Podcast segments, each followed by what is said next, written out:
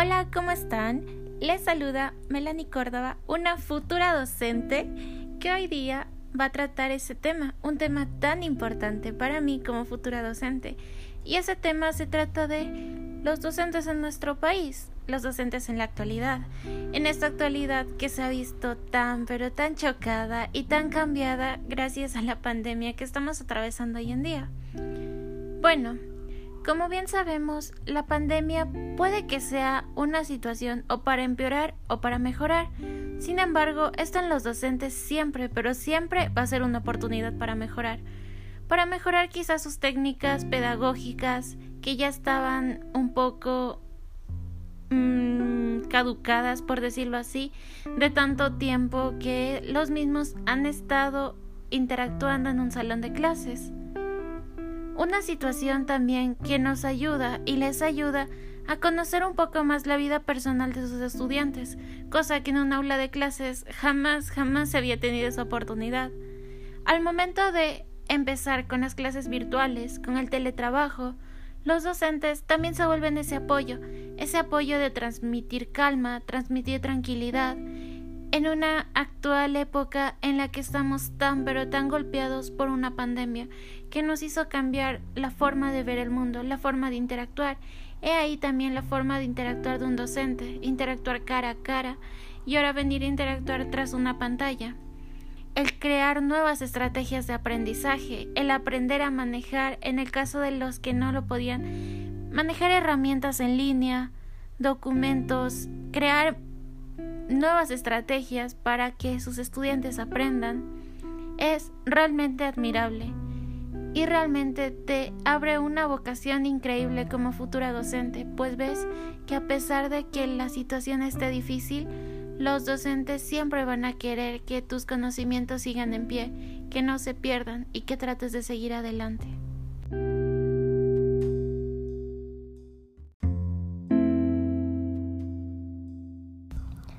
Una vez expresada mi opinión, mi admiración y mi consideración hacia nuestros grandes docentes y el papel tan increíble que están desarrollando hoy en día, me gustaría empezar este segundo punto mencionando una frase de Paulo Freire que dice, todos aprendemos en interacción con el mundo. Y sí, esto es correcto. Todos aprendemos interactuando al ser seres netamente sociales interactuamos con nuestros maestros, con nuestros familiares, con nuestros compañeros, y ahí siempre vamos a sacar un conocimiento o una experiencia o una situación de la que vamos a aprender, vamos a entender lo que está bien, lo que está mal, vamos a poner en práctica nuestros valores, nuestros conocimientos previos. Sin embargo, esta interacción con el mundo hoy en día se ha visto apagada o se ha visto muy, muy difícil de realizarse. Esto debido a la pandemia. Como bien sabemos, lo importante ahora es resguardar la salud de cada uno de nosotros y de nuestras familias.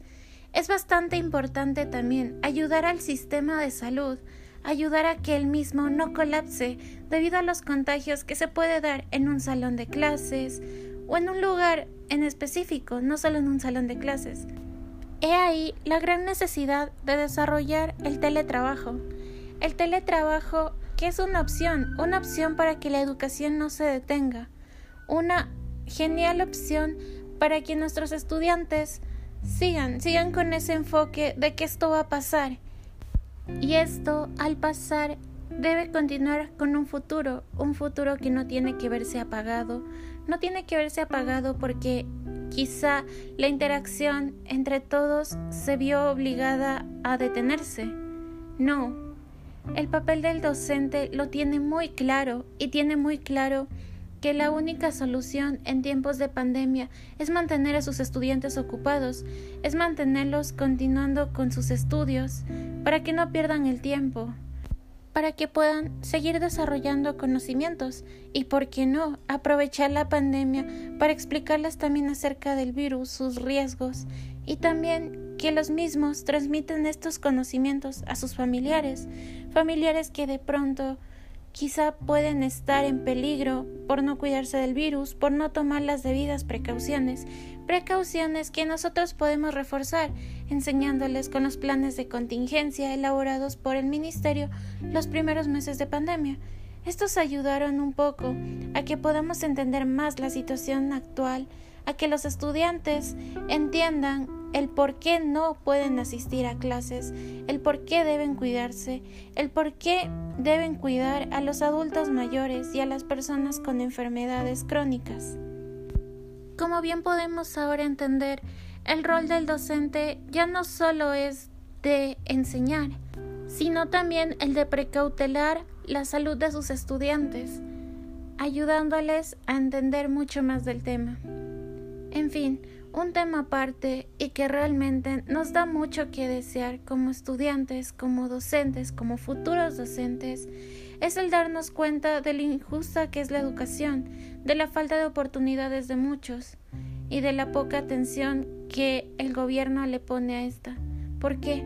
Porque al implementar el teletrabajo, la educación virtual, nos damos cuenta de los recursos que tienen y no tienen nuestros estudiantes nos damos cuenta de que algunos no tienen el acceso a Internet y esto muchas veces los obliga a abandonar sus estudios, a no continuar. Esto como docentes, futuros docentes, es algo que preocupa mucho, pues el gobierno, el Estado, debería invertir más en la educación y no en campañas políticas como bien nos han enseñado en el área de sociales. Muchas veces el pensamiento sociopolítico que nos han ayudado a desarrollar es importante, ya que nos ayuda a cuestionarnos acerca de qué están haciendo con el dinero de un país, qué están haciendo al cargarnos con impuestos. ¿Están realmente invirtiendo en lo importante que es la educación, en el Internet para los sectores rurales? Sectores que, por cierto, y cabe recalcar, son los más golpeados en una pandemia, debido a que el sistema de salud no tiene la calidad que el sistema de salud de las zonas urbanas.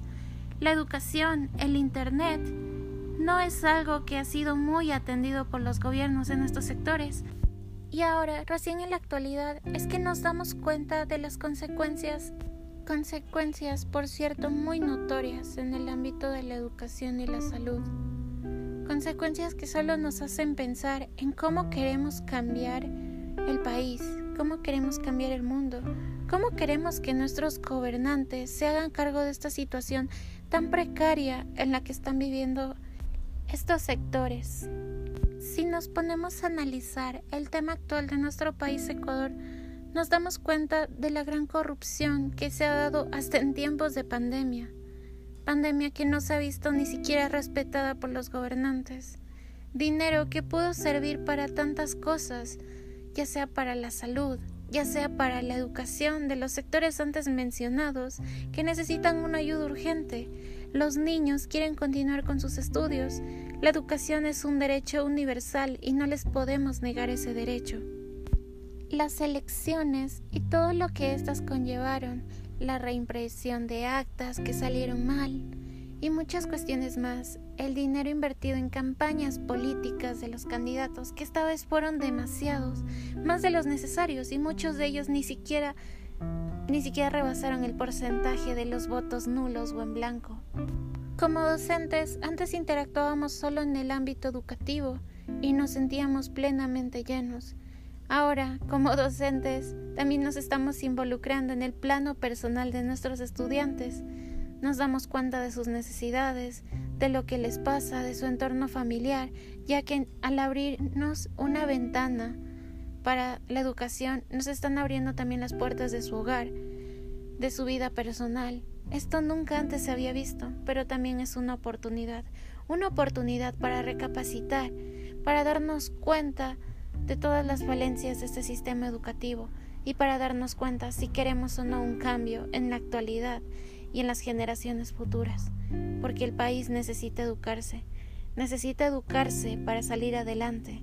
Necesitamos profesionales con esa capacidad de cambiar mentes, con esa capacidad de hacer un cambio y de no solo quedarse en la mediocridad y hacerle caso a un sistema al que realmente no le importa que un país progrese, solo le importa que progresen las grandes potencias y que los ricos se hagan más ricos.